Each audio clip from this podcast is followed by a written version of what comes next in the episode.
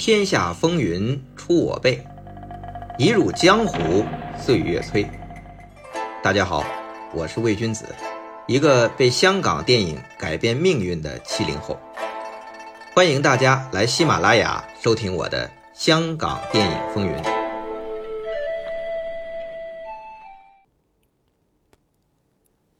拯救嘉禾的李小龙，面对来自邵氏的二百五十万港币的天价片酬，以及邵氏强大的电影配套工业和人才，早已经怦然心动了，甚至已经答应为邵氏拍戏。这对必须依赖李小龙才够资格与邵逸夫打擂台的邹文怀来说，实在是太大的压力了。当务之急是稳住李小龙，让他继续为嘉禾拍戏。办法明摆着，那就是最大限度的让利和让李小龙拥有更大的自主权。那到这个时候，邹文怀自成立嘉禾就制定的商业策略就派上用场了，就是独立制片制度。嘉禾和李小龙共同成立公司。股份六四开，嘉禾占六成，李小龙占四成，相当于嘉禾出钱，李小龙出力，大家合伙股份做生意。那创作肯定是李小龙说了算，发行是嘉禾说了算。对于李小龙来说，这无疑是最好的选择，自己没有任何风险，还是老板，将来赚钱可以按照股份分。又拥有最大的创作自主权，何乐而不为呢？所以，李小龙和嘉禾联合成立了一家叫做协和的公司，当然和这个北京协和医院撞名了啊。这协和李小龙的这个公司相当于嘉禾的卫星公司，拥有独立的制片能力。当然，面对邵氏抛来的橄榄枝，李小龙也没有拒绝。但邵氏给的钱再多，也只是打工啊，还是自己当老板更自在。所以不管怎么说，邹文怀是暂时稳住了李小龙。其实，这个独立制片或者是嘉禾的卫星公司这种模式，不止李小龙，王宇早就是这种状态。他自己就有制片公司，叫做正明影业，就自导自演拍了《独臂拳王》。但王宇更多是给外面的公司拍戏，一来就是片酬高，二来是找来的都是成熟的项目和有导演制作的班底，比起自己一点点构思创作要来得快呀。李小龙也发愁这个事情，除了自编自导。他积极合作新的导演，尝试新的题材。在参观邵氏的时候，他试镜古装造型，就提出想尝试古装片，对年羹尧等传奇英雄都有兴趣演绎。但是让邹文怀头痛的是啊，当时香港擅长拍动作古装的名导演啊，基本都在邵氏的旗下，嘉禾。当时只有胡金铨和罗维两个算是招牌，但胡金铨向来是慢工出细活啊，他那种风格路数暂时与李小龙也不搭呀。能合作的只有罗维。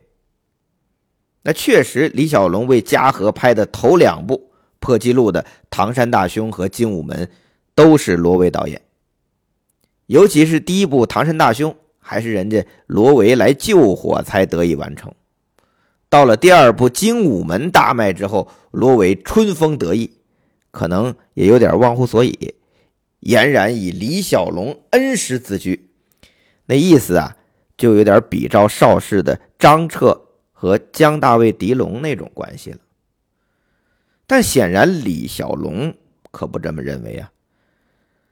他很讨厌罗维将这种功劳揽在自己身上的态度，尤其在拍摄《精武门》的时候，李小龙发现这导演怎么一边拍戏一边看马经赌马呀？这对干什么都务必专注和精益求精的李小龙来说是不能接受的。同时啊，李小龙对罗维的导演能力也不怎么信服，所以精武门之后，两人的关系一度变得很难堪，而且这种难堪是公开化的。这下老板邹文怀又头疼了，一个是名导演，一个是大明星。这属于将相失和呀。那这期间呢，罗维创作了个剧本，叫《铁拳歌手》，开始宣传是李小龙主演，但最后开机却变成了王宇，并且改名为冷面虎。这中间到底发生了什么呀？一下成为影坛内外的热门话题。按照罗维自己的回忆录的说法是。这部《铁拳歌手》啊，本来是找许冠杰演出的，因为许冠杰当时也签在嘉禾，并且与罗维已经合作过《马路小英雄》，但是邹文怀要求换成李小龙，而李小龙呢却不满意这个《铁拳歌手》的剧本，那罗维就说他改了几次剧本，李小龙都不收货，后来干脆消失了，不给回复。罗维没有办法呀，才让老婆刘亮华去请王宇。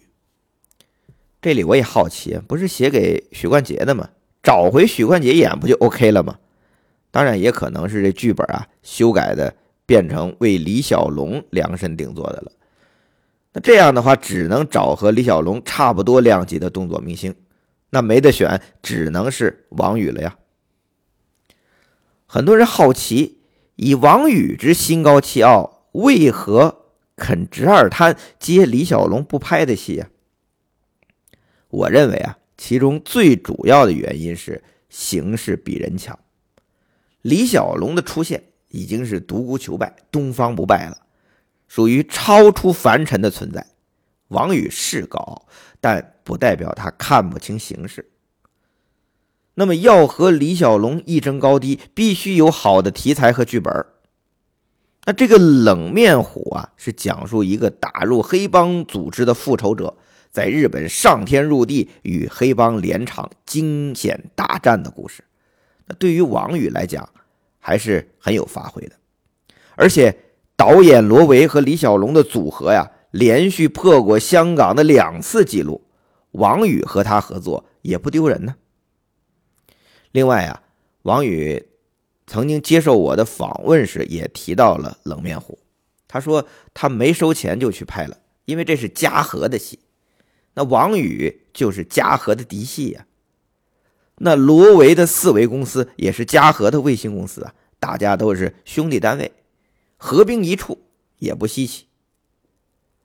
而且在这部《冷面虎》里，王宇啊也非常卖命。在一场在空中缆车中与歹徒搏斗的动作戏上，这个戏非常惊险。王宇呀，更被对手打出了门外，只能死命的抓着缆车门的底部，悬在几十米的高空。当然，还有龙虎武师表演的从几十米高空被踢下水，其惊险刺激程度，算是八十年代最佳拍档和成龙动作片的先声了。而与李小龙只展示格斗技巧不同，王宇这次的动作尝试更接近《零零七》那种大场面的调度，相信也是想和李小龙做出区别啊。那《冷面虎》上映后成绩超过了二百万港币，是王宇自导自演《龙虎斗》之后最好的成绩。他和罗维的这次合作呀，也算是成功。罗维在回忆录里还说：“说这李小龙知道王宇出演冷面虎之后啊，非常愤怒的给他打电话，质问他为何你要用王宇呀？然后他还说，只要你不用王宇，我李小龙马上可以和剧组一起去日本拍这部冷面虎。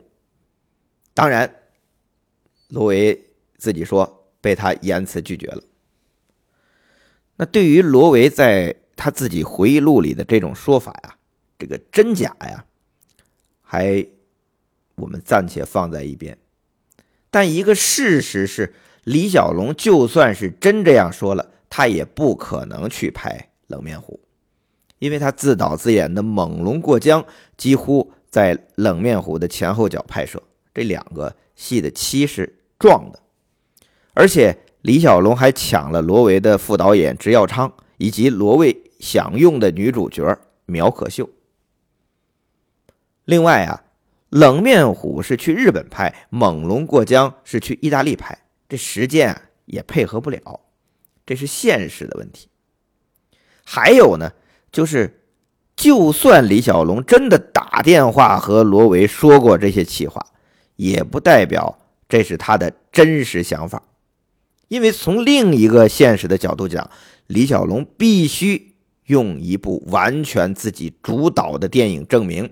他才是自己电影唯一的卖座保证，因为前两部《唐山大兄》和《精武门》的导演都是罗维啊，罗维早就在外边吹嘘，说这两部电影之所以成功啊，或者说他李小龙能够成为超级巨星，都是他罗维的功劳。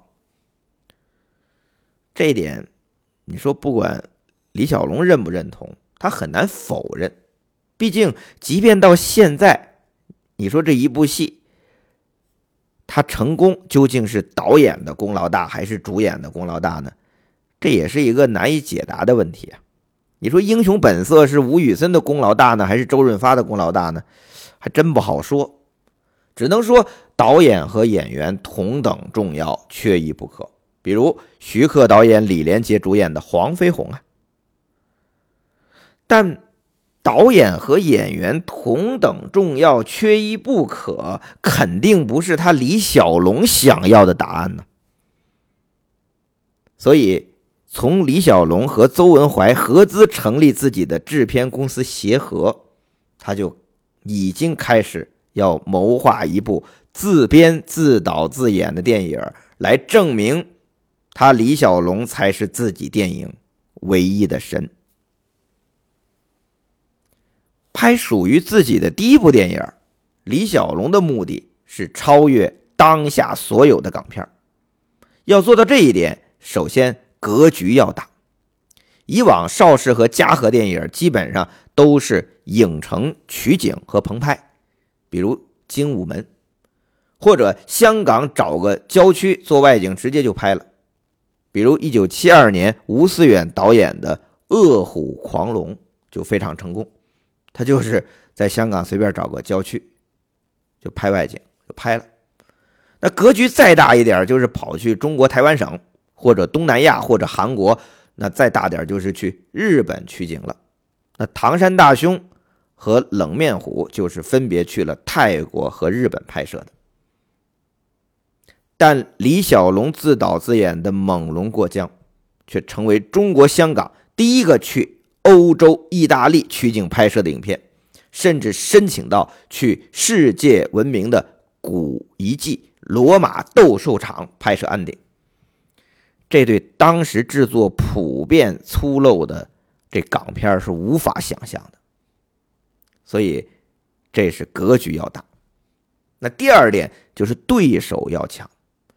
猛龙过江之前的港产动作片，对手这男主角的这个。敌人啊，也有武林高手，比如《唐山大兄》中的韩英杰，那是唱京剧出身的著名的武术指导啊。当然也有外国演员，比如《精武门》铃木宽的扮演者桥本丽就是日本演员。但是，这还是李小龙电影里的对手，其他电影里边的这些对手都没有世界级别的公认的真正格斗高手啊。可是，到李小龙这部《猛龙过江》，不仅请来了韩国的跆拳道高手黄仁直，还有美国的世界空手道冠军罗里士，直接上演全球观众都为之屏息的这种世界级的格斗。这个不要说香港电影，当时的美国电影也没几部能想到能做到啊。那说完了，格局要大。对手要强，第三点是什么呢？境界要高。猛龙过江是充分展现李小龙截拳道格斗技巧，并完美呈现在大银幕上的经典。为此啊，李小龙让邹文怀专门请来之前专为张彻电影操刀的日本著名摄影指导贺兰山啊，也叫西本正，为《猛龙过江》担任摄影。其中，李小龙与罗里士的对决。赋予节奏和层次的格斗技巧之外，还有充满武士的尊严和对对手的尊重啊！还有一点，就是李小龙的电影相比当时这张彻和王宇的那些港产动作片，那种动辄啊挖眼、穿肠、破肚的渲染暴力血腥的感官刺激，它是别有一种更纯粹的动作美学。他那种美感不是靠就是穿肠破肚那种血腥的，那这也是境界问题。而且最重要的是，李小龙与世界空手道冠军的对决，这是黄种人与白种人之间的对战，不管是戏剧效果还是剧本安排，非常具有可信性。通过李小龙的格斗技巧，不管是东方还是西方观众。都完全相信，即便在现实世界里，这李小龙也是有实力战胜白人对手的。这就是李小龙的魅力，再加上前面说的格局大、对手强、境界高，所以这猛龙过江啊，让李小龙一战封神，第三次打破香港票房纪录。而这一次就没有罗伟导演和他抢功了，李小龙是自己电影。唯一的神，也是香港电影的神。与此同时，本来冷落李小龙的好莱坞也频频向他抛来了橄榄枝。李小龙征服世界的大船即将起航，而邵逸夫和邹文怀的生意眼光也因为李小龙从香港开始望向了全球。Thank you.